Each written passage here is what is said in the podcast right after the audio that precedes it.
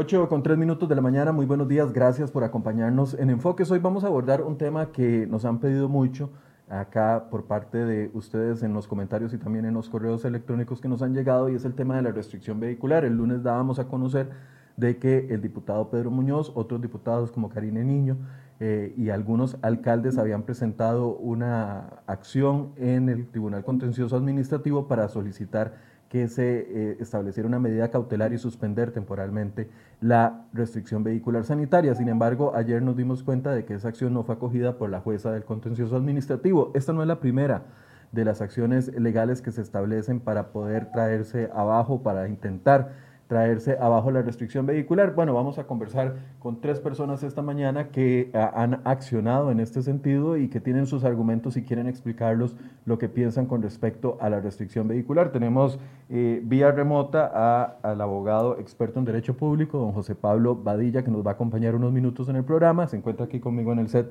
el diputado Pedro Muñoz y más adelante vamos a estar conversando con un abogado constitucionalista sobre el tema. Le doy la bienvenida, don José Pablo. Buenos días. Buenos días, eh, Michael. Buenos días, Pedro. Y buenos días a todas las personas que nos escuchan. Don Pedro, buenos días. Muy buenos días. ¿Cómo le va? Muy preocupado. Estoy preocupado por la situación del país. Estoy preocupado por un poder ejecutivo que no escucha. No escucha razones. No escucha razones jurídicas. No escucha razones de lógica y para mientras los costarricenses sufrimos. A, ver, ¿en qué consistía, eh, tal vez eh, empecemos con don José Pablo, que tiene solamente algunos minutos para atendernos, ¿en qué consistía la eh, diligencia que establecieron el, el, lunes anterior, don José Pablo? ¿Cuáles son los argumentos para oponerse al tema de la restricción vehicular? Claro, don Michael, nosotros lo que presentamos exactamente fue una medida cautelar urgentísima ante la jurisdicción del príncipe, que es la jurisdicción contenciosa administrativa con sustento en el artículo 49 constitucional. Esencialmente nosotros lo que reclamábamos, vamos a ver eso, el sábado fue que hubo un conjunto de actos, actos administrativos de alcance general. Eran tres decretos y dos eh, acuerdos, tres decretos y dos acuerdos y nosotros lo que impugnábamos eh, puntualmente era la restricción vehicular diferenciada en cuanto a que para los cantones ubicados en zona amarilla tenían una amplitud eh, solo un día a la semana con prohibición, es decir, solo un día a la semana se sesgaba la posibilidad de circular a un 20% de la, de la eh, de la planilla vehicular en esos lugares, mientras que en los sectores naranja eh, era todo lo contrario, solo un día pueden circular dos placas, o sea, se le imposibilitaba la circulación a un, a un 80% de eh, la planilla vehicular en esos lugares. Nosotros consideramos que en este, aparte particular de estos actos administrativos de alcance general, son manifiestamente ilegales, ya no para, para no hablar de inconstitucionales, porque creemos que ante la sala se fracasó. Vea, gracias a Dios yo no soy político y, estoy en, estas, en esta acera donde puedo opinar y tengo libre ejercicio de opinión. Y creo que entre la sala constitucional y el Ejecutivo se dio un maridaje ahí un poco particular y prácticamente ir a la sala constitucional, con todo el respeto para los constitucionalistas, es ir a tierra muerta, porque ahí en la sala todo, todo, todo se ha perdido y la sala le ha dado un espaldarazo al Ejecutivo en todo lo que ha hecho. Prácticamente aquí la suspensión de garantías constitucionales de todo tipo que ha hecho el Ejecutivo para la sala está totalmente apegado al derecho a la Constitución.Nosotros creemos que no.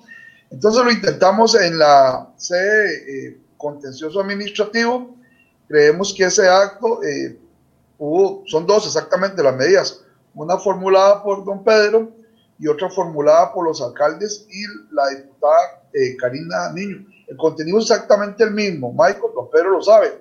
Lo hicimos así por un tema de oportunidad espacial y temporal. Eh, nosotros seguimos creyendo al día de hoy que, las, que, que esta restricción vehicular es violatoria al principio de interdicción de la arbitrariedad, al principio de legalidad, al principio confianza legítima, eh, al principio de las reglas técnicas del acto discrecional. Mire, cuando el, Ejecutivo tiene potestades discrecionales, eso estamos de acuerdo, y la única manera de gobernar, pero esas potestades discrecionales no son arbitrarias, son, están asignadas por una serie de reglas no jurídicas del acto.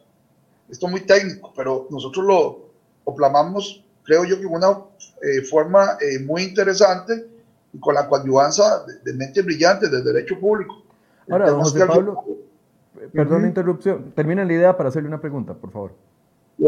creemos que al final en el contencioso administrativo pasó algo parecido a lo de la SAR. Yo no tengo ninguna duda porque hubieron varias eh, reclamos y todos tuvieron la misma suerte. No ah, Ahora, en, el, en, en, en, ambas instancias, ¿se ha analizado a profundidad los argumentos que ustedes presentaron o ha sido un rechazo eh, a portas, por así decirse? ¿No, ¿No se han entrado los jueces o los magistrados a analizar los argumentos que ustedes han establecido por los cuales eh, consideran de que eh, la restricción vehicular es violatoria de los derechos y garantías que tenemos los ciudadanos? Mire, yo creo, yo lo que he visto en la sala constitucional porque yo no he accionado, lo que yo he visto es lo que han hecho otros colegas. Creo que la sala no ha sido profunda, pero eh, entiendo que va a estar un constitucionalista y él podrá eh, exponerlo mejor. Y me imagino que el señor habrá puesto alguna acción. En el contencioso, definitivamente, eh, la jueza no dijo nada para rechazar la medida urgentísima. Bueno, tiene la resolución, don Pedro. Yo, Pedro, que está ahí con ustedes, no sé si Pedro la andará, pero la resolución fue de tres reglones donde ella dice que mejor le da que ya se decanta por darle audiencia al Estado por tres días y que eh, no la coge urgentísima por ser un tema relacionado con la pandemia. Eso es todo lo que dice. Son, eh, yo no sé si usted la anda ahí la resolución, no, Pedro. El el teléfono, sí. Pero, pero es algo ridículo, ¿verdad? Ya, ya uno eh, entra en ese escenario de desconfianza y, y pérdida de fe sistémica, ¿cómo no? Don Pedro, un primer acercamiento sobre este tema. Yo quiero primero eh, decir, explicar la situación en cristiano y después contarle a los costarricenses qué fue lo que pasó en el tribunal. En cristiano, el fin de semana pasado, el gobierno abre los comercios. Mejor dicho, no cierra los comercios como había anunciado que los iba a cerrar. eso fue lo que pasó el fin de semana. Pero al mismo tiempo mantiene la restricción vehicular. Entonces los comercios se ven obligados a abrir pagando luz, pagando agua, pagando alquiler, pagando cargas sociales, pagando salarios a 100%. Pero el flujo de clientes no es de 100% porque hay una restricción vehicular que le impide a los clientes ir a los comercios. Entonces usted ve una contradicción. Por un lado, el gobierno con, la mano abre, digo, no cierra los, los comercios, pero por otro lado mantiene la restricción vehicular. Esto es nefasto para los comercios, porque sus costos se mantienen, pero sus ingresos están limitados porque tienen que pasar por un embudo. Eso, digamos así, en cristiano, como yo lo veo.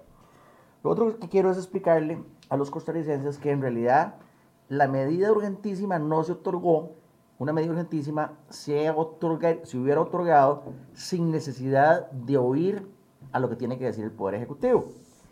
Se le dio más bien oportunidad al Poder Ejecutivo para que opine sobre lo que se está planteando. Lo que pasa es que este tema dura 10 días u 11 días, no me acuerdo, ¿verdad? Esta, esta, nueva, esta, esta nueva etapa de la medida... Ah, hasta el 21. Hasta el 21 de la restricción vehicular.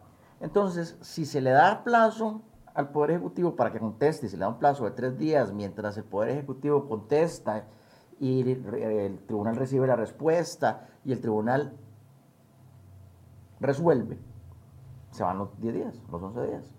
Por eso es que la solicitud de hecho la están rechazando porque pasar por todo este proceso, que no es el de una medida cautelar urgentísima, hace nugatorio el derecho. Entonces, o sea, la, acción todavía en el Tribunal Contencioso Administrativa no está muerta. No está, muerta. en la, en la práctica. No está muerta en la teoría. en la teoría, pero en la práctica sí, porque mientras se escucha la parte del gobierno, etcétera, etcétera, va a pasar el plazo donde está establecida la restricción vehicular. Pero más allá de que la solicitud esté muerta en la práctica y no en la teoría, los que están muertos en la práctica son los comerciantes y los empleados de los comerciantes que requieren de los clientes. O sea, aquí lo que estamos hablando es de la imposibilidad de los clientes de ir a los comercios porque están limitados por la restricción vehicular. Esta situación en, la que nos ha puesto el presidente de la República tiene arrodillado al comercio porque no hay flujo, no hay ingreso. Y mientras no haya flujo y no haya ingreso, Michael, eso tiene que ver con toda la parte fiscal y todo lo que hemos hablado en otros casos. Sí, claro. Mientras no haya flujo, no haya ingreso, entonces no hay impuestos de venta, no hay eh, cargas sociales porque los comercios van a contratar menos gente, eso afecta a la caja, eso afecta las finanzas públicas, eso afecta las tasas de interés. ¿Por qué? Porque donde haya una caída en la recolección de impuestos, cuando el gobierno vaya a los bancos a pedir prestado, los bancos van a decir, pero usted quiere que yo le, le dé prestado o le dé más plata prestada, pero sus ingresos vienen en caída, entonces le tengo que cobrar una tasa de interés más alta. Entonces, eso sube la tasa, y entonces es un ciclo vicioso que da vuelta y da vuelta y da vuelta. Y el punto fundamental acá es, aquí estamos en cierre hoy, están los muchachos y las muchachas debidamente con sus mascarillas, está el protocolo de lavado de manos, está el alcohol, está el distanciamiento social. Lo cierto es que no estamos hablando de una apertura irresponsable, lo que estamos hablando es de una apertura responsable siguiendo todos los protocolos. Los costarricenses queremos trabajar, queremos trabajar para sobrevivir. Y si lo que queremos es sobrevivir, por eso queremos trabajar, también nos vamos a proteger, porque lo que queremos es sobrevivir. Y esa es la parte, digamos, política ideológica el gobierno no cree que los costarricenses tengamos la inteligencia, la sabiduría, la responsabilidad de sabernos cuidar.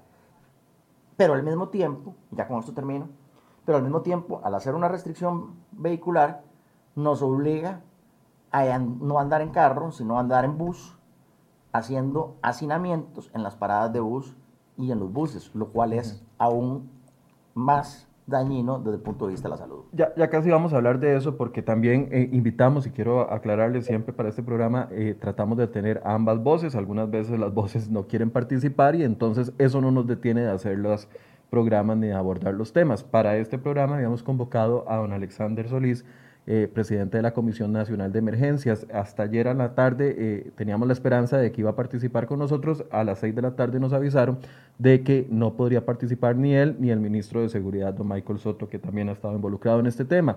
Ahorita vamos a escuchar una eh, inserción o respuesta de don Alexander Solís, pero antes de eso, porque sé que don José Pablo se tiene que retirar, Quisiera preguntarle, estrictamente desde el punto de vista jurídico, don José Pablo, porque mucha gente dice, bueno, no entienden de que estamos en pandemia, no entienden de que es una situación especial y además no entienden que la Ley General de Salud habilita al Ministerio de Salud y al Ejecutivo a tomar este tipo de medidas. Ante esos cuestionamientos que se le hace a las personas que, como ustedes están eh, estableciendo algún tipo de medida para levantar la restricción vehicular, ¿qué, responde usted desde el punto de vista jurídico? Y a don Pedro, como es abogado, se lo va a preguntar desde el punto de vista jurídico y también político, pero tal vez don José Pablo primero. Bueno, vamos a ver, una sociedad se nutre de eso, siempre de dos, tres, cuatro, cinco criterios. Nosotros estamos en una posición, creemos que las restricciones eh, son arbitrarias, son abusivas y, y, que vamos a ver que no encuentran un asidero normativo en nuestra legislación. Habrá quien, por algunas circunstancias, a pesar de que estamos en la misma tormenta, eh, están en diferente barco, de repente con salarios asegurados, con ingresos, y entonces pudiera ser que esa persona, ese ciudadano, te diga, Michael, quédate en casa, y yo lo entendería. Nosotros los que estamos ejerciendo eh, temas liberales y tenemos que hacer el día a día, pues de repente sí nos duelen los zapatos. El que tiene un ingreso, que ese es el problema, está polarizado el país. El que tiene un ingreso, el que no ha perdido eh, su forma de vida normal, eh, nos va a estar criticando. Y, y ya para ir cerrando, nosotros creemos que lo que hicimos eh, razón. Eh, hay muchos alcaldes más que querían firmar. Pedro lo sabe, don Pedro sabe que no pudimos por tema de distanciamiento, manejos de, de firmas digitales, algunos no tenían, pero si no, eh, la población hubiera accionado, hubiera sido mucho. De hecho, el mismo lunes nos contactaron muchas cámaras que querían firmar también. Esto es un tema que sí está oprimiendo al país. Y, y, y, como dijo Juan Pedro, esto puede ser que teóricamente tenga vía, ya pragmáticamente está muerto. En el mejor de los escenarios, esa medida cautelar se va a resolver en un año, año y medio, imagínense, ya totalmente tomando en cuenta los tiempos judiciales del contencioso. Aquí era que el juez o la jueza en su momento se ubicaran el lado correcto de la historia. Nosotros no estábamos pidiendo que quitaran la restricción. Esto es muy importante, que claro para todos. Don Michael, lo que estábamos pidiendo era que la medida de restricción se unificara como estuvo un día antes, hasta el, hasta el día, un día antes, Hasta, hasta el viernes 7, eh, y que además que se unificara, quedara hasta las 10 de la noche para todo el país. No estábamos pidiendo eh, nada, derogar nada, ni quitar la, la, la, la respetable medida sanitaria. Pero eh, entonces, don José Pablo, para entenderle bien, desde el punto de vista jurídico, ¿ustedes sí creen que la Ley General de Salud y las circunstancias que están eh, aconteciendo en el país por la pandemia habilita al gobierno a tomar ese tipo de decisiones, como cambiar, perdón, la restricción vehicular sanitaria, solo que debería ser razonable, ¿es así? Claro, es que así es todo. Vamos a ver, la ley le faculta al Ejecutivo casi todo, pero eh, precisamente el legislador eh, creando en su momento la trampa también creó eh, el límite y estableció las reglas no jurídicas del acto. ¿Qué quiere decir? Que, y se lo digo como voy a, a parafrasear a don Pedro, hablando en cristiano, creó que todo acto que, que acuerde el Ejecutivo tiene que ser razonable, racional y proporcional. No, en el momento, yo no creo, mire, yo respeto mucho nuestro sistema de gobernanza y creo que está hecho muy bien, muy bien confeccionado. El problema es el individuo que ponemos atrás y, eh, y la forma en que lo hace. Todo debe ser proporcional, racional y lógico. En el momento en que abandonamos estas premisas naturales del acto, caemos en estos embrollos que, que, miren, eh, afectan a muchos. Bien, gracias a don José Pablo Adilla, eh, abogado experto en Derecho Público, que nos acompañó unos minutos. No sé si quiere agregar algo más, don José Pablo. No, eh, muchas gracias, Michael. Ojalá que esto camine diferente. Yo confío plenamente en gente como don Pedro, como doña Karina, muchos alcaldes, y creo que mm, con esos dirigentes valientes, eh, algo se va a aclarar al final del día. Ok, muchas gracias. Saludos, don José Pablo, gracias. Saludos, don José Pablo. Tal vez, don Pedro, sí, la misma pregunta, porque entonces algunas personas dicen, no entienden, los diputados que estamos en pandemia, no entienden de que existe una ley general de salud que permite accionar bajo estas circunstancias específicas. La ley permite accionar de una manera lógica en estas circunstancias específicas. La ley no permite accionar de una manera ilógica en ninguna circunstancia. Ese es el tema las medidas no son lógicas y por eso es que se le pide a un juez que analice si son lógicas o no. Como hay dos criterios, por eso es que uno tiene que acudir a la jurisdicción contenciosa para que el juez determine si lo que está haciendo el Poder Ejecutivo está bien motivado. El acto administrativo tiene que tener una motivación y esa motivación tiene que ser lógica y tiene que ser razonable. Y eso es lo que se discute acá. Y vamos entonces a la lógica del asunto. Usted trabaja en un cantón y vive en otro.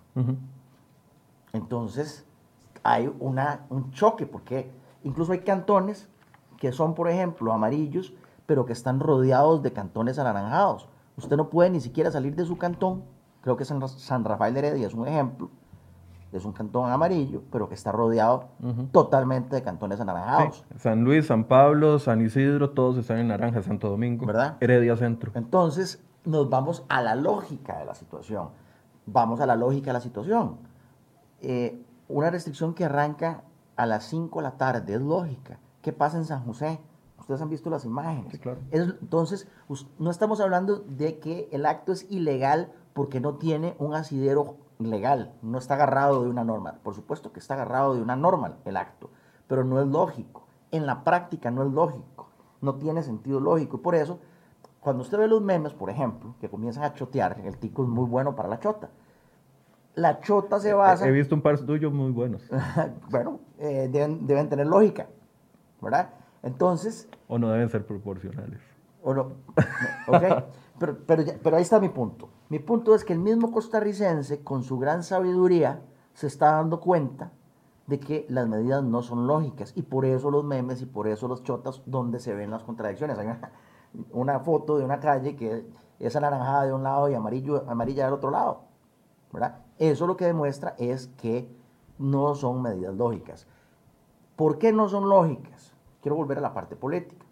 Porque las medidas se están diseñando en un cuarto cerrado, con aire acondicionado, sin escuchar a la gente, sin escuchar a los expertos. Vamos a ver. Por ejemplo. Bueno, tuvo que haber berrinche de todos los sectores la semana tras anterior para que el gobierno el domingo anunciara una mesa de diálogo cinco meses después de iniciar la pandemia. ¿Por qué para hacer una revisión de estas medidas no se hizo una mesa de trabajo con los alcaldes que conocen la situación, que conocen los distritos? Nadie conoce mejor un cantón, nadie conoce mejor sus distritos y nadie conoce mejor sus límites que los alcaldes. No se les consultó. No se los consultó para ver la lógica de la situación. Pero, don Pedro, en una pandemia se puede llegar a ese tipo de acuerdos involucrando a todos los sectores, sabiendo de que hay sectores que van desde lo más extremo de un lado hasta lo más liberal del otro. Al principio no, y por eso al principio había una gran confianza en lo que estaba haciendo el Poder Ejecutivo. Y por eso, incluso en la, Asamblea Legislativa, le fuimos aprobando leyes y aprobando leyes. ¿verdad? Pero esto arrancó en marzo, marzo, abril, mayo, junio, julio, agosto, estamos seis meses en esto. Ya ahora tenemos que aprender de los aciertos y de los errores y corregir los errores. No podemos operar con la misma mentalidad ahora en agosto con la mentalidad que teníamos en marzo. Ahora sí ha habido espacio para la concertación, para la revisión, para la, eh, la revisión crítica de las medidas. Y eso es lo que no ha sucedido. Al principio, a usted le consta, como incluso la Asamblea Legislativa y todos los partidos políticos y todas las fracciones tenían una gran amplitud y se le estaba dando un cheque prácticamente en blanco al Poder Ejecutivo. Pero seis meses después no se puede permitir que ese cheque en blanco se mantenga, porque además esto va para largo, Michael. Sí, claro. ¿Verdad? Esto puede durar un año más. Entonces, ¿qué? ¿El Poder Ejecutivo pretende tener un cheque en blanco por un año más. Bueno, todas las proyecciones dicen que a finales de septiembre va a ser la cresta o la punta de esta, de esta segunda ola que los expertos llaman primera ola y que la segunda podría estarnos llegando en enero, justo después de, de Navidad. Entonces, desde el punto de vista de la administración del país y de la política, el Poder Ejecutivo no puede pretender que va a mantener un cheque en blanco de aquí hasta que prácticamente salga del gobierno. Entonces tenemos que construir y tiene que escuchar las voces de los costarricenses que se están expresando de muchas maneras, incluyendo a través de los diputados que somos sus representantes. Eh, escuchemos, don Pedro, lo que eh, decía ayer don Alexander Solís para poder tener una reacción suya. Eh, él se le hizo la consulta sobre esta acción en particular y esto fue lo que respondió el día de ayer durante la conferencia de prensa. Les recuerdo, lo invitamos para que participara hoy eh, en esta conversación, sin embargo, eh, no pudo asistir, digo. Eh, definitivamente la movilidad, y aquí aclaro, porque muchas personas han dicho es que el COVID no viaja en los carros, los carros no transmiten el COVID. El problema no es la circulación del vehículo durante el periodo de movimiento, es cómo las personas que van en ese vehículo se mueven de un sitio a otro y ahí es donde generan esa transmisión. Pues yo creo que lo que vamos desarrollando en las diferentes fases de apertura y cierre está, está balanceado, yo comprendo eh, y de verdad que uno no quisiera eh, estar viviendo esta situación, pero tratamos de irlo analizando prácticamente en el día a día y en los periodos operacionales que hemos, que hemos mencionado. Eh, Está en este momento revisándose varios escenarios también de la restricción vehicular para que puedan ser considerados en los diferentes procesos y ahí podríamos ir valorando el impacto. Está balanceado, dice el, representante del Ejecutivo, don Alexander Solís. Bueno, la primera pregunta que yo, si fuera periodista, le daría a don Alexander es con quién han hablado ellos y con quién han debatido si está balanceado o no está balanceado. Creo que el desbalance proviene precisamente de que no hay un debido debate a lo interno del Poder Ejecutivo. La ministra de Economía no participa en estas conversaciones, el ministro de Hacienda no participa en estas conversaciones, los alcaldes no participan en estas conversaciones, los diputados no participamos en estas conversaciones. Y entonces a mí parece a mí que el Poder Ejecutivo está secuestrado por el ministro de Salud, que está tomando las decisiones, no solamente las de salud, sino también las de economía. Entonces, digo yo, hablando de balance, que es lo, de lo que está hablando él. Segundo lugar, eh, a mí me parece que no se está tomando, él no está tomando en cuenta el, eh, la ilógica de tener comercios abiertos y tener una restricción en el flujo vehicular. Sí, lo decían los restauranteros, por ejemplo, ayer la Cámara de Restaurantes Cacore que decía, nos dieron a Tolillo con el dedo porque nos permitieron abrir, pero nadie nos está llegando. Nadie nos está llegando. Y eh, eso entonces hace que no, ahí esté el desbalance. ¿verdad? Y si lo que dice don Alex a él le preocupa, ¿qué pasa cuando el carro llega? Fue lo que él dijo. Obviamente e, en el carro él, no está, él está aceptando que no hay un problema eh, de, contaminación. Él dice, es cuando la gente que va en el carro llega a su destino. Eso fue lo que él dijo. Y, aquí, y aquí vamos al punto al que yo hacía referencia temprano. Cuando la gente llega al destino, la gente se va a cuidar y la gente que lo va, va, los comercios que van a atender a los clientes se van a cuidar entre sí y van a cuidar a los clientes también. Y ahí don Alex está partiendo de la premisa de que cuando el carro llega a su destino y los tripulantes se bajan, no se van a cuidar. Y ese es el tema fundamental. El tema fundamental, seis meses después, conste que no estamos hablando de esto, Michael, en marzo o en abril cuando estábamos en la plena curva de aprendizaje, cuando estábamos aprendiendo cómo era esta situación. Pero seis meses después, los costarricenses hemos aprendido suficiente de cómo cuidarnos y cómo cuidar a los demás. El Poder Ejecutivo parte desde una visión paternalista en la que los costarricenses no sabemos cuidarnos. Y que como no sabemos cuidarnos, ellos en su, entre comillas, inmensa sabiduría van a dictar desde un punto de vista centralizado cómo es que debemos comportarnos los costarricenses, qué podemos hacer y qué no podemos hacer. Eso es lo que está pasando desde el punto de vista filosófico. Ellos parten de que no sabemos cómo comportarnos. Los costarricenses creemos que sí sabemos cómo comportarnos. Pero además, pero además, al asumir el gobierno la responsabilidad de dirigir el comportamiento de los costarricenses, el gobierno está asumiendo el riesgo de los errores que cometen en ese dirigismo. Este es un gobierno que pretende dirigir desde Zapote cómo debemos comportarnos nosotros. Entonces, al fallar en esa dirección, la responsabilidad del gobierno. Al producir acumulaciones de gente a las 5 de la tarde, la responsabilidad es del gobierno. Al haber cerrado fincas agrícolas y plantas agroindustriales en el norte que produjo que los cesados se vinieran al Valle Central a morar en eh, cuarterías, al tomar esa, esa dirección, esa decisión dirigida, el gobierno asumió la responsabilidad de esa decisión. Al no poder sostener la situación en las fronteras, yo desde marzo le dije al ministro de Seguridad, don Michael Soto, es tocayo suyo. Vieras cómo me llueve en Twitter por don Michael Soto. Este, yo le dije a don Michael Soto, don Michael, hay estos puntos ciegos en la frontera con Nicaragua. Ojo con los puntos ciegos, desde marzo de este año. Al no poder controlar adecuadamente eso, el gobierno se hizo responsable de lo que pasó después. Ahora, don Pedro, eh, a ver, insisto con el argumento porque es uno de los que más sostiene la gente, que el impacto podría ser mayor si tenemos más apertura. Y, a ver, lo ha dicho la gente, lo dicen las autoridades, lo dice don Daniel Salas, cuando uno le pide, cuando le piden explicaciones a, Daniel, a don Daniel Salas, en la conferencia de prensa se le dice, don Daniel, pero entonces díganos en cuánto ha impactado, por ejemplo, la restricción vehicular en reducir la cantidad de contagios y los casos. Ayer teníamos 653 casos y 11 muertos. Eh, y esa, esa, ha sido la tónica. Eh, don Daniel no, no, responde técnicamente si es que hay un asidero eh, en, que la, en, que la, restricción vehicular está reduciendo la, la cantidad de casos.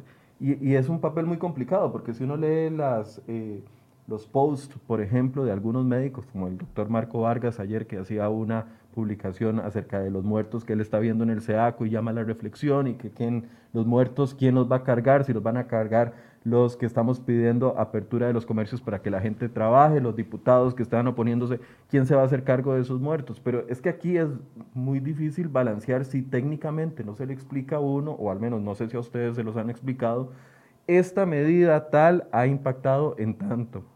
Esta medida ha generado esto, porque entonces podría ser que la medida es muy general y se está aplicando para todos los cantones en alerta amarilla sin ningún resultado positivo. O podría ser que esté dando resultados y no lo estamos conociendo. Yo escuché al presidente de la República decir que no nos estábamos enfermando en el trabajo. Yo lo escuché decirlo en una rueda de prensa. Número uno. Número dos. Este gobierno no ha sido transparente con el manejo de los números. Por eso es que también hemos tenido que recurrir a la jurisdicción constitucional para que el gobierno diga cuáles son los números, las estadísticas del manejo de la pandemia. Ellos han mantenido eso con eh, un gran hermetismo. Por eso fue que también eh, perdieron recientemente un recurso de amparo. Entonces, sin esos números es muy difícil, Michael, poder sacar correlaciones.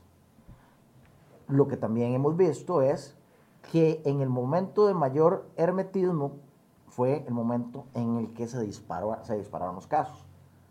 La tesis con base en lo que yo vi que había sucedido fue que esos casos provenieron del mal manejo de las fronteras. De hecho, prácticamente, Michael, si queremos números, trabajemos con los números que tenemos, el 30%, el, el 30% de los contagiados son extranjeros. El 30% de los contagiados son extranjeros. Pero uno aborda ese tema y le llueve tieso y parejo. Pero ese es, un, ese es un número, o sea, es mucho. Una población de 5 millones de costarricenses, donde hay, póngale eh, un 10% de extranjeros, por decir un número, que el 30% de los contagiados son extranjeros, es una estadística muy contundente. Eso lo que dice es que hubo un mal manejo en las fronteras. No es en los comercios, Michael, no es en la, en la restricción vehicular. Y esa es una cifra pura y dura que tenemos a la vista. Entonces, desde su punto de vista, la restricción vehicular lo único que está haciendo es agravando la situación económica que ya de por sí está golpeada por la pandemia. Así es, la restricción vehicular agrava la situación económica y agrava la situación fiscal también. Esto no hay que olvidarlo. La económica y la fiscal. 82 mil millones en IVA se han dejado de recaudar según la Cámara de Comercio. Y además, el tema es que no es, o sea, los que tienen que probar que es producto de la restricción vehicular que nos estamos enfermando es el gobierno, porque ellos son los que tienen los números. Yo no se los puedo probar, yo no tengo los números. Pero los, de los números que yo sí tengo es que el 30% de los contagiados son extranjeros. Y ese sí es un número duro. Ese sí es un número duro. Que, como dice usted, del que nadie habla. Sí, cuesta mucho abordarlo porque eh, genera mucho muy bien, entonces, aceptemos entonces que el tema de, los contagios no proviene de la restricción vehicular y, que nos dejen trabajar. Esta misma premisa, don Pedro, eh, parte también para el tema de los, de los comercios, de la apertura de, o la decisión del gobierno de que unos comercios sí y otros no. El tema de la confianza, el tema de, que no se cree que las actividades pueden eh, operar eh, de una u otra forma teniendo los debidos cuidados, porque recuerdo que usted, no sé si fue a finales de la semana pasada, pedía apertura de gimnasios en zona amarilla, me parece. Así es. Hay una... ¿Cuál es la diferencia entre un gimnasio en una zona y un gimnasio en otra zona? Hablemos de eso. Que es que los gimnasios en zona amarilla son más responsables y van a tener mejores protocolos. Sobre todo porque además no vivimos, nos trasladamos de cantón a cantón. No es que estamos nosotros circunscritos a un solo cantón. Entonces, por ejemplo, aquí en San José, donde estamos ahora, es eh, anaranjado.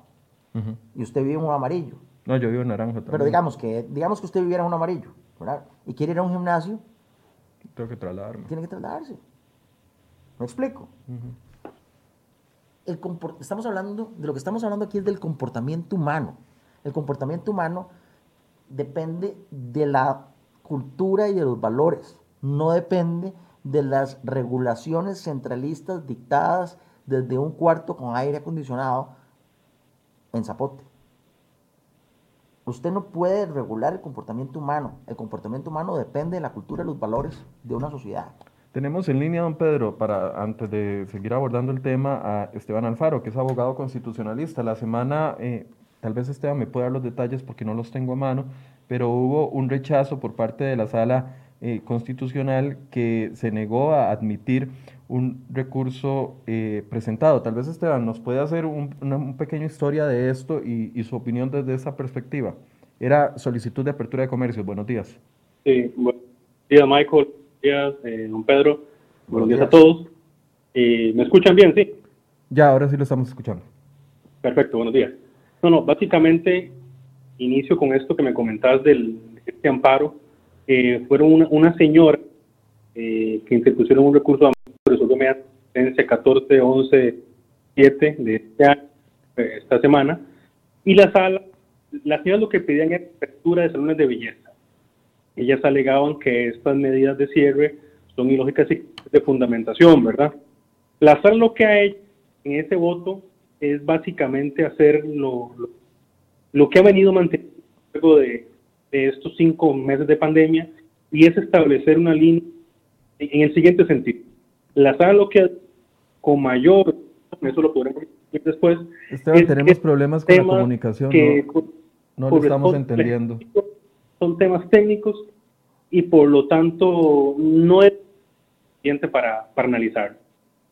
Vamos a ver, y aquí un paréntesis, es importante recordar que la jurisdicción constitucional es jurisdicción. ¿Qué quiere decir eso? No se analizan en principio aspectos eh, técnicos. Compañeros, avisémosle a Esteban que no lo estamos escuchando bien para ver si se puede colocar mejor, porque no le estamos entendiendo la idea. Esteban, ¿me escucha? Bueno, eh, tratemos de restablecer la llamada y probar de que tengamos buena señal para poder conversar con Esteban y, continuar con eso, don Pedro. Pero yo le puedo decir más o menos lo que estaba diciendo don Esteban. Don Esteban estaba diciendo que la sala se lavó las manos diciendo que no podía revisar temas técnicos o científicos. Eso fue lo que yo le pude captar y de lo que yo sé, eso es lo que estaba diciendo don Esteban. Lo cual la sala se ha hecho en otros casos. Digamos, en temas ambientales. Muchas, veces. Muchas veces. Así es. En otros, en otros, digamos, en el tema, por decirle algo, en el tema de la pesca de camarón, por decirle algo. Pesca de camarón, pesca de arrastre. Así, es. Crucitas. exactamente. Entonces la, la sala agarra el expediente lo escarba, para decirlo en buen teco, y dice, ah, no, no me convencen los argumentos científicos y técnicos de acá, me lo traigo abajo. Eso lo ha hecho la sala un montón de veces. En este caso, la sala está diciendo, nosotros no nos podemos meter en los argumentos científicos y técnicos, cuando en otros casos sí se ha metido. Por ahí va la discusión, pero eso mejor que lo explique don Esteban, pero pero, pero el fondo es el mismo, era gente que estaba pidiendo que les permitieran trabajar y como no habían sido escuchados por parte del gobierno, eh, acuden a la sala constitucional, en este caso eran personas que eh, viven de los salones de belleza y no, y no obtuvieron respuesta. Es que está ahí, ahí está el punto político. Si esto fuese eh, de una forma consensuado, de alguna forma, no tendrían que acudir a las instancias judiciales para tratar de resolver la situación. Así es.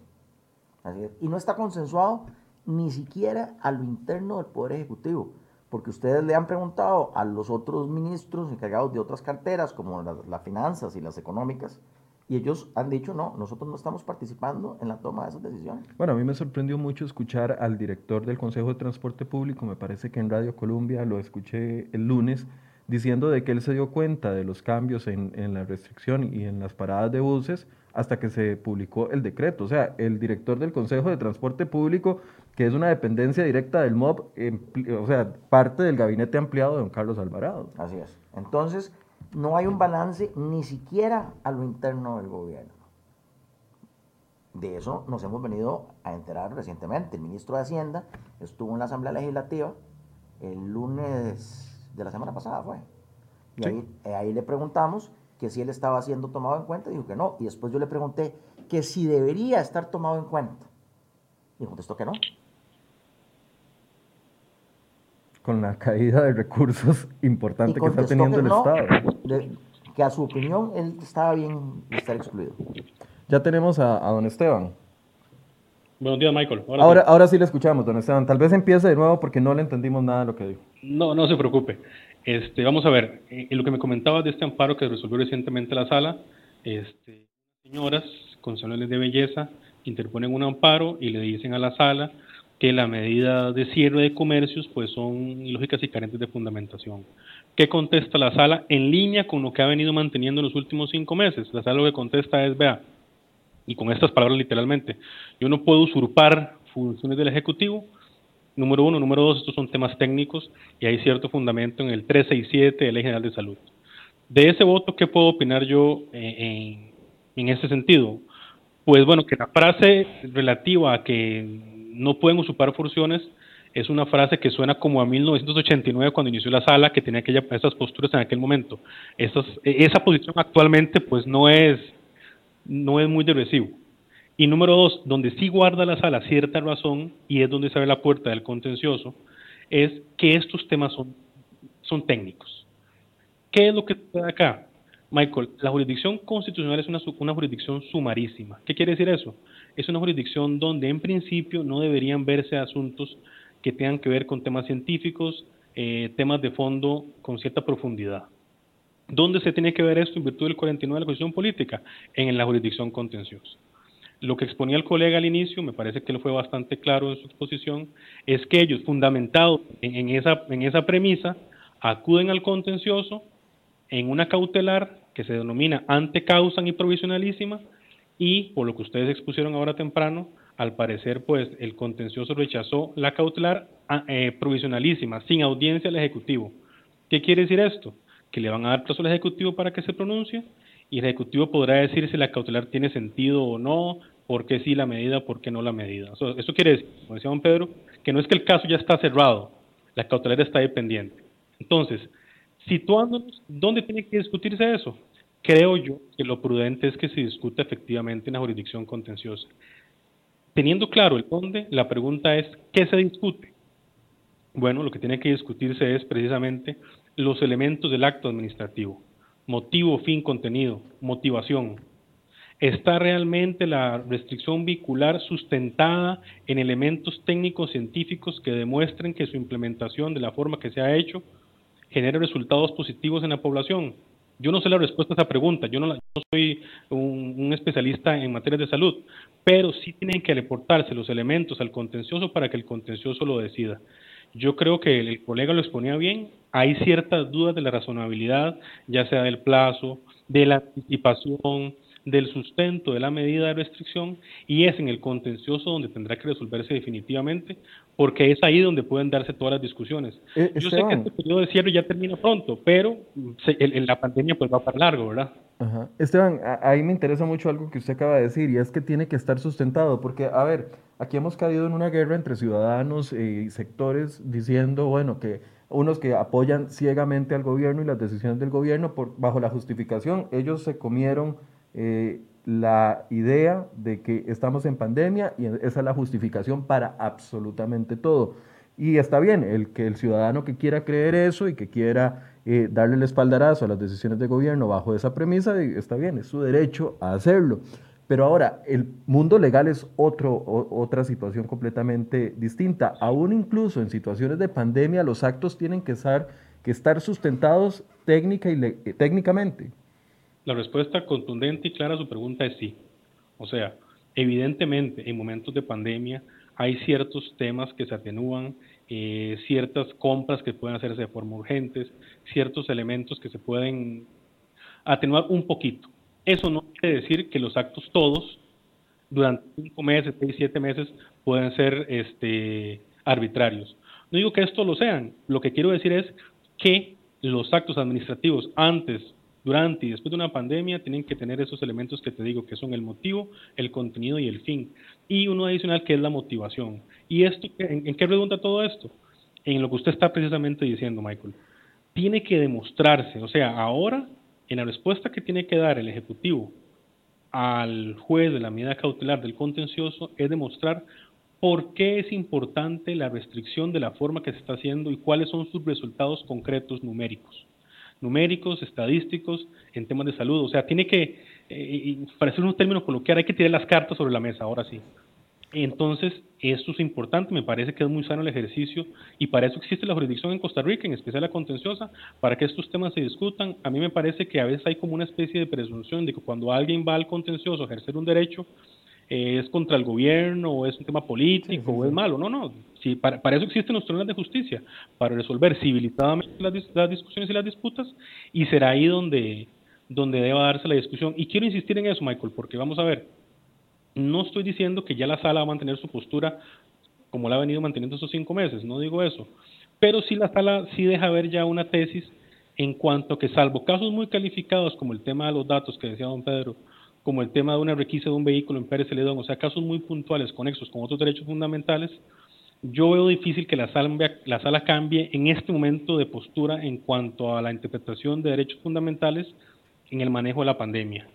Puede que más adelante le ponga algunos límites al Ejecutivo, pero a corto plazo no se ha dado y no, no lo veo. Por lo menos el ejercicio, si es que en los resultados no llega a generar nada para esta restricción de estos 12 días, por lo menos el ejercicio establece un precedente, entonces. El ejercicio No, un parece- precedente totalmente, sin duda.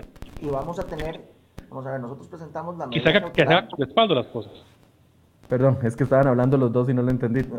Dele, Esteban. No, no, que, que la importancia es que se hagan con respaldo las cosas, sea, sea lo que sea. Ok, gracias Esteban, eh, abogado constitucionalista que nos daba eh, luz con respecto a esto. Muchas gracias Esteban. Hasta luego. Michael, y lo que iba a decir es Adelante. Fer. que nosotros presentamos la medida cautelar el lunes. El gobierno tiene tres días a partir de ayer para contestar.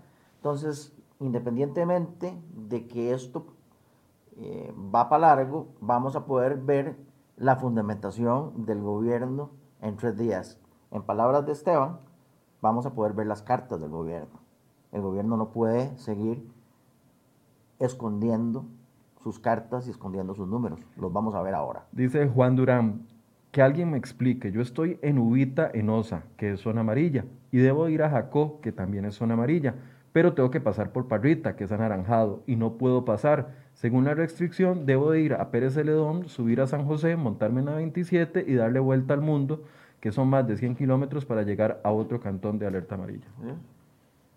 Eh, eh, sí, a, a ver, a mí me cuesta mucho creer que cuando hay argumentos tan sólidos, eh, alguien se cierre a no negociar. Y, y quiero pensar de que el gobierno está tan abrumado con tantas cartas abiertas en este momento y tantos tantas problemas abiertos, con tantas tortas y con tantas cartas abiertas en este momento, que no le da chance de pensar y, de, negociar y piensa cinco meses después de que hay que hacer un diálogo. Pero, a ver, es que no podemos ni a este gobierno del PAC, ni a un gobierno de la Unidad Social Cristiana, si es que vuelven, o un gobierno de liberación, si es que vuelven, abrirnos como ciudadanos y renunciar a todos nuestros derechos simple y sencillamente porque hay una pandemia, aunque lo entendemos, pero es que es muy peligroso esta renuncia que mucha gente hace a sus derechos fundamentales. Y estoy hablando no solo de la restricción vehicular, si es que llega a considerarse un derecho fundamental, porque he visto gente que dice que el tránsito no es un derecho fundamental, hasta eso he llegado a leer.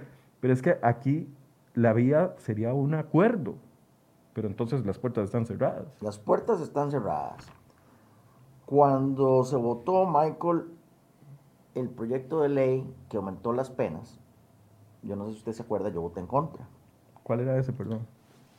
El que le permite la restricción vehicular, Ah, sí. ¿verdad? Eh, su- subir Bueno, las y- penas a la restricción vehicular, ¿se Y acuerda? eso que eso- ni, ni hemos hablado de los montos, ¿verdad? Que se están cobrando. La Asamblea Legislativa cometió el error de subir las sanciones. Yo voté en contra de esa, de esa ley. En aquel momento yo decía que no podíamos votar a favor, no podíamos darle un cheque en blanco al Poder Ejecutivo cuando el Poder Ejecutivo no había presentado un plan integral de ajuste justo y parejo.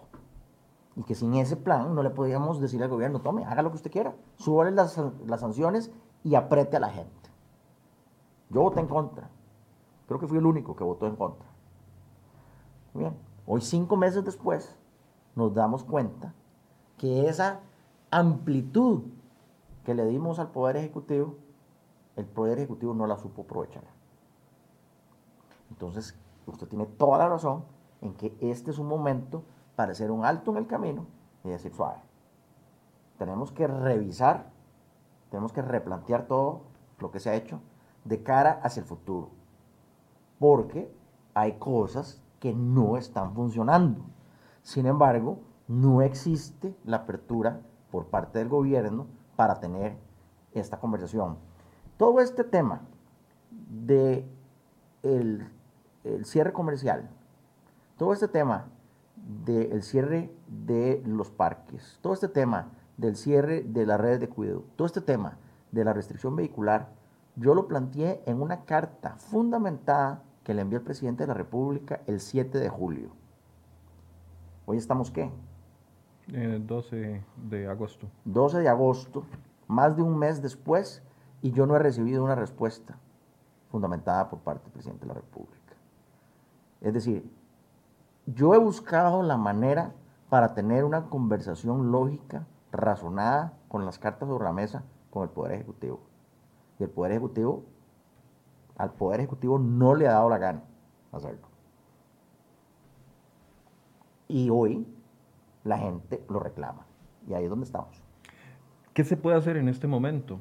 Digamos, además de esperar la respuesta que vaya a dar el Ejecutivo con respecto al tema de eh, los tres días de plazo que tiene para referirse a este contencioso administrativo, ¿qué, ¿qué, acciones se pueden hacer? Porque ah. además estamos en un panorama complicado. Aquí estoy leyendo los comentarios y la gente dice, es que más bien deberíamos de estar agradecidos porque aquí en este país no ha habido un toque de queda. Bueno, hay opiniones que se respetan, pero ¿qué se puede hacer? Reducir el proyecto de ley este que va a reducir la, carga a la multa por, restricción. No, yo creo que... La reducción del marchamo es otra idea que anda por ahí. La solución política pasa también entonces por la, no, pasa por la Asamblea Legislativa. Yo creo que las fracciones de oposición tenemos que tener un diálogo serio y sentarnos y decirle al gobierno no le vamos a aprovechar, no le vamos a aprobar proyectos. Sí, don Pedro, pero es que sentar a las fracciones de oposición a que se pongan de acuerdo es como sentar a un kinder. Pero por ahí vamos, por ahí vamos. Eh, es decir, al gobierno se le han dado las oportunidades para que enderece. Como les digo, desde el 7 de julio yo le hice un planteamiento por escrito, razonado, al Poder Ejecutivo. Como el Poder Ejecutivo no reaccionó adecuadamente, estamos yendo a los tribunales de justicia. Hay un camino que es la justicia pero también hay un camino que es político. Y creo que hay proyectos importantes en la Asamblea Legislativa que son de interés del Poder Ejecutivo. Creo que tenemos que sentarnos a hablar con ellos de todo el paquete, incluyendo el tema de las restricciones. Y por otro lado, eh, estoy seguro de que hay muchas personas apoyando las restricciones del gobierno, pero también hay muchas personas que las oponen o que se oponen a ellas. Y esas personas también tienen que manifestarse con con fortaleza para que el Poder Ejecutivo escuche eh, el tema de los gimnasios, el tema de las canchas de fútbol 5, el tema de este señor que para ir de un cantón amarillo a otro amarillo tienen que pasar por un anaranjado y para dar la vuelta tienen que... E-, ese ejemplo es el más claro que he leído hasta el momento con respecto a este tema. O, o, lo que hablábamos en Heredia, los cantones que están absolutamente rodeados cantones amarillos que están absolutamente rodeados de cantones anaranjados. No pueden salir. Ahora, usted sí ve factible, digamos, que ya las circunstancias, porque la voluntad no fue, sabemos que la, voluntad no fue, pero que las circunstancias nos obliguen ya verdaderamente a un diálogo. No un diálogo de ese como el que se anunció de mande sus sugerencias a redes sociales. Esas son como las sugerencias que uno manda cuando va a un restaurante de comidas rápidas y no, y no queda bien. Alguien las leerá, pero eso no va a salir absolutamente nada. O sea, eso es, si es atolillo con el dedo, es atolote con el dedo. ¿Cree que las circunstancias nos van a poner contra la pared como país a tomar acuerdos y a sentarnos? Y aunque a usted no le gusta lo que piensa Alvarado y aunque a Alvarado no le gusta lo que piensa el PUS, ya no va a haber de otra que ponerse de acuerdo porque, a ver, nos queda un año de pandemia. si estamos agarrados a cinco meses, en 12 meses vamos a estar pegándonos bombetas en los carros. Se lo a dudas. Tenemos un régimen del IBM que hace aguas. Tenemos una situación fiscal que hace aguas tenemos un, gobierno endeudado, pero resulta que los acreedores del gobierno son los mismos fondos de pensiones. Eso quiere decir que el gobierno le debe la plata a los propios costarricenses. tenemos unos bancos estatales que están golpeados. Entonces, sí, definitivamente, no solamente hay una tormenta afuera, Michael, sino que el barco está haciendo agua. El barco está haciendo agua y cuando el barco está haciendo agua no nos queda más que sentarnos y ponernos de acuerdo, definitivamente. Las circunstancias no podrían ser peores. ¿Y usted cree que el, que el, que el ambiente se, se, se, presta o va a tener que lucharse contra el ambiente? Al ambiente me refiero al ambiente político, porque, digamos, todos los días surgen temas. Ahora el último tema, y, y no me voy a quedar con las ganas de preguntarle su opinión con respecto al tema que se está discutiendo del el viaje del presidente a sus vacaciones, que bien merecidas las tenía, cada quien puede hacer en su fin de semana lo que quiera, pero se le cuestionan otros temas. O sea, todos los días surgen tantos temas, está abierta la comisión de la UPAT, está abierto este ahora este nuevo tema, eh, en comisión de control de ingreso y gasto público, una investigación por las mascarillas, o sea, el ambiente político es de enfrentamiento. ¿Cómo, si hay tantos frentes abiertos, se va a lograr un acuerdo político? El acuerdo político se da ya sea por una verdadera y genuina voluntad del, del Ejecutivo para llegar a ese acuerdo político o se va a dar entre las fracciones de oposición. Hay dos posibilidades, hay dos caminos. O el Poder Ejecutivo abre la escucha y nos ponemos de acuerdo para hablar con el Poder Ejecutivo sobre todos los temas que están sobre la mesa, o esa discusión se, se va a dar entre las fracciones de oposición. Definitivamente. Pero usted sí siente acercamiento entre las fracciones de oposición. Yo siento acercamiento entre las fracciones de oposición. Porque hace, que ¿cuándo hablamos? Hace 15 días más o menos, que estaba don Carlos Ricardo Benavides Sí, claro, también. hace 15 Y ese día no veíamos acercamiento entre las fracciones. Es, bueno, eh, sí, no, ¿verdad? En algunos temas eh, estamos hablando muy, muy intensamente. Vemos cómo avanzan proyectos de ley.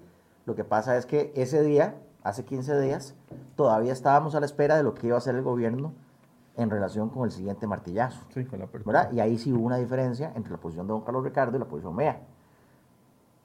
Estábamos a la espera a ver si el gobierno iba a hacer algo lógico. Y no lo hizo.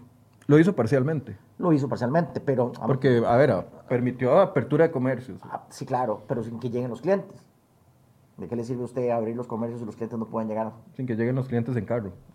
Sin que lleguen los clientes en carro. Sin que lleguen los clientes en carro. Así es.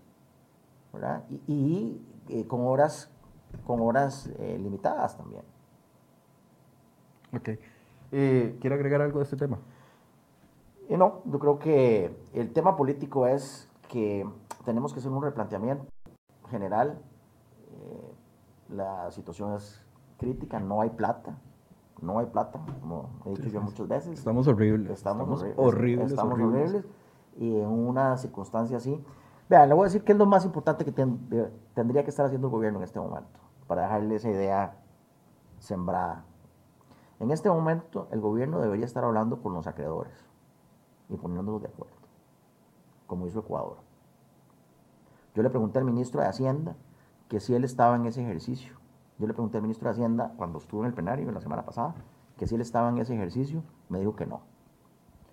Si usted tiene una compañía con una deuda relativamente grande, digamos de unos 40 millones de dólares, inmediatamente todos los acreedores se van a sentar a hablar con esa compañía para reestructurar esa deuda. Eso es lo que es lógico. Y eso no está sucediendo ahora con un deudor muchísimo más grande como es el gobierno de la República. Entonces, yo quiero, usted me dice, ¿cuál es el tema más importante al que debería estar abocado el gobierno de la República en este momento? La deuda. La deuda, hablar con sus acreedores. ¿Por qué? Pero, pero nos dicen que eso ya está resuelto. ¿No? Con los empréstitos de este año salimos y con los eurobonos el otro año y la negociación con el Fondo Monetario Internacional que empieza. Eso es lo que nos está diciendo el gobierno. Son, son, son curitas y son un plan de que todo va a salir bien. Eh, Yo creo que se requiere muchísimo más. Hay que acordarse de que el mayor o los mayores acreedores del gobierno de la República son los fondos de inversiones costarricenses. Y los fondos de inversiones costarricenses son, son de todos nosotros, la plata de todos nosotros. Entonces es la plata de todos nosotros que están en esos fondos la que está en riesgo con el gobierno de la República. Entonces yo creo que debe darse esa conversación y debe, darse esa conversación eh, ya, ayer. Pedro, ¿y qué opina del, eh, del viaje del presidente? A ver, hay, muchas posiciones, muchos que defienden al presidente, tenía derecho a irse de vacaciones, sí o no, algunos le critican el hecho de que mientras él estaba montado en el helicóptero había decenas de personas haciendo vigilia fuera de su casa pidiendo apertura de trabajo, se dijo, bueno, están fomentando el turismo, pero el hotel está cerrado, entonces solo lo abrieron para él, que el helicóptero en el que se fue eh, lo paga medias con don André Garnier, sea, es, mucho. Esto va a, complicar la situación de diálogo. No debería complicar la situación de diálogo porque además el tema ya se judicializó. Ok. Eh, yo lo que le digo al presidente de la República es que casualmente el hecho de que él hubiera tenido que ir en helicóptero es una confirmación de que las medidas de restricción vehicular no tienen sentido.